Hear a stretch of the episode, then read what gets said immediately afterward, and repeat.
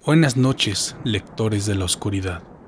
Gracias por asistir nuevamente al llamado de la luna. Antes de comenzar, quisiera recordarles que sus suscripciones, likes y comentarios son de gran ayuda para saber si les gusta lo que estamos haciendo. Así que esperamos leerlos pronto y saber más de ustedes.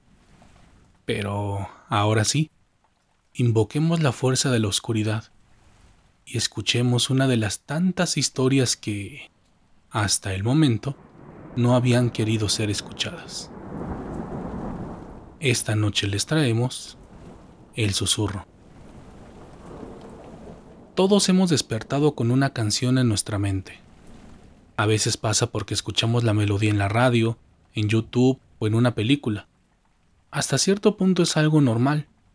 De hecho, Dicen que basta con que escuches nuevamente la canción para que tu cerebro deje de repetirla. Pero lo que me ocurrió a mí fue diferente. Fue algo que hasta el momento sigo sin saber si fue verdaderamente real. Todo inició cuando iba en la preparatoria, pues en ese entonces fue cuando nació mi afición por escuchar historias paranormales, de terror y de brujería. Ahí encontré a un grupo de amigos que tenían ese mismo gusto, y cada viernes Después de que terminaba nuestra última clase, nos juntábamos en una jardinera para contar historias y compartir información que habíamos encontrado en libros, revistas o películas. Pese a que me gustaban mucho esos temas, a veces me provocaban algunos sueños raros o pesadillas, pero de alguna manera ya estaba acostumbrado. Sin embargo, un viernes tuve un sueño demasiado extraño. Según lo que recuerdo, caminaba entre varios pasillos de un centro comercial enorme donde solamente había osos de peluche, perfumes y dulces. En un inicio todo parecía normal, pero después de unos minutos comencé a desesperarme porque no podía salir. Solamente veía cómo se extendían eternamente los pasillos y cómo empezaba a sonar una canción en mi mente. Tú eres mi amor, tú eres mi sol, tú eres mío. Esas eran las frases que alcanzaba a distinguir pero la canción sonaba en mi mente con un irritable sonsonete que yo no conocía. El sueño fue largo y desesperante, hasta que por fin desperté. Pero eso era solo el comienzo de mi verdadera pesadilla, ya que todo el día no podía sacar esa canción y aquella frase de mi mente. Tú eres mi amor, tú eres mi sol, tú eres mío. La canción y el sonsonete no salió de mi mente durante toda la semana después de aquella pesadilla. No importaba si estaba jugando videojuegos, comiendo o en el transporte público. Siempre se repetía incansablemente una y otra vez, ya fuera en el día, ya fuera en la noche. Así fue hasta que llegó el viernes de tertulia, como lo llamábamos nosotros. Apenas nos sentamos en la jardinera, todos me preguntaron si estaba bien.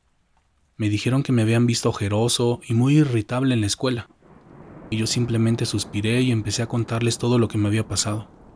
En cuanto terminé, todos se pusieron a pensar en una posible solución, aunque yo ya había hecho todo lo que me recomendaron, desde escuchar cientos de canciones distintas hasta intentar tararear aquel sonsonete que me estaba torturando, pero nada había funcionado.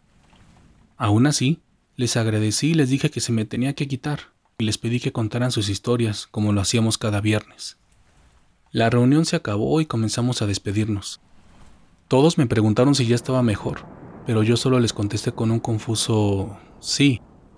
Al final de cuentas, no quería preocuparlos con un problema tan común y hasta cierto punto tonto. Ya me había despedido de todos a excepción de Valeria, una compañera con la que había compartido clase desde mi primer año. Valeria había estado muy rara durante toda la plática, así que en ese caso yo fui el que le preguntó, ¿Estás bien? Mm, sí, me respondió apenada y nerviosa. ¿Podemos irnos juntos al metro? me preguntó, mientras tomaba su mochila. Claro, le respondí. Salimos de la escuela y empezamos a caminar juntos.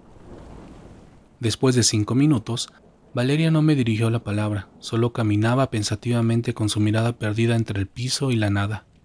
De pronto, de un momento a otro me dijo, mm, Discúlpame, por favor, discúlpame. Yo no sabía lo que hacía, yo no te quería hacer daño, y comenzó a llorar desconsoladamente.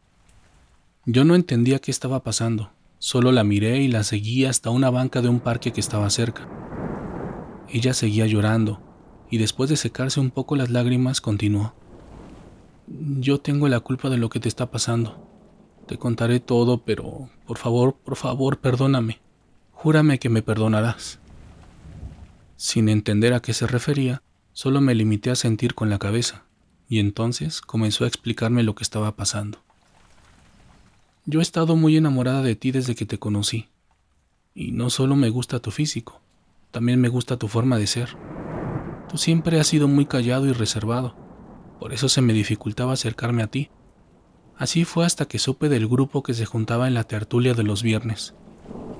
Cuando me enteré, me dio mucho gusto, porque a mí siempre me han gustado mucho los temas paranormales. Desde que tengo memoria mis papás me contaban historias de terror. Incluso me compraban películas, cuentos y revistas sobre estos temas. Hace poco, mientras platicábamos de hechizos y brujerías en el grupo, recordé que yo tenía una revista que había sacado un tomo especial sobre amarres. Cuando llegué a casa, empecé a hojearla, a ver si encontraba algo para compartir con ustedes y entre los artículos de aquella revista encontré un hechizo muy especial. Se titulaba El susurro.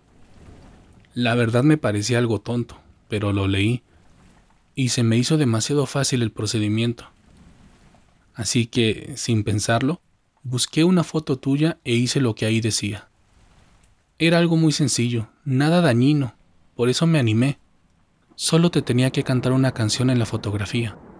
Así que lo hice y comencé a cantar una canción italiana que tenía un pequeño coro en español, donde repetían esa frase con la que has estado soñando.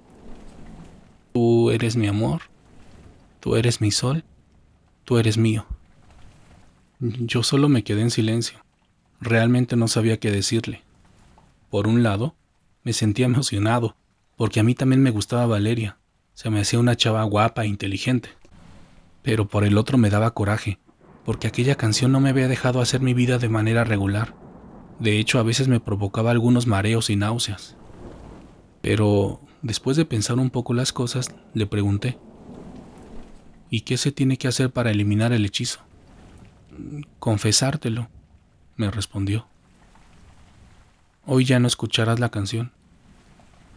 Esa tarde acompañé a Valeria al metro y nos despedimos. Ya no hablamos más del tema. En los días siguientes me alejé de ella. Evitaba cruzarme en su camino y en los viernes de tertulia provocaba ignorarla y sentarme lejos de ella. Sin embargo, no sé si fue el hechizo o si realmente estábamos destinados a estar juntos, porque una tarde nos encontramos en el centro de la ciudad y empezamos a platicar nuevamente. De ahí, comenzamos a salir en un par de citas y la magia ocurrió de nuevo. Vivimos juntos un par de años y después nos casamos. En la actualidad, tenemos un par de hijos y somos una familia feliz. Así que, quizá alguna noche, les contemos a nuestros hijos sobre aquel hechizo llamado el susurro.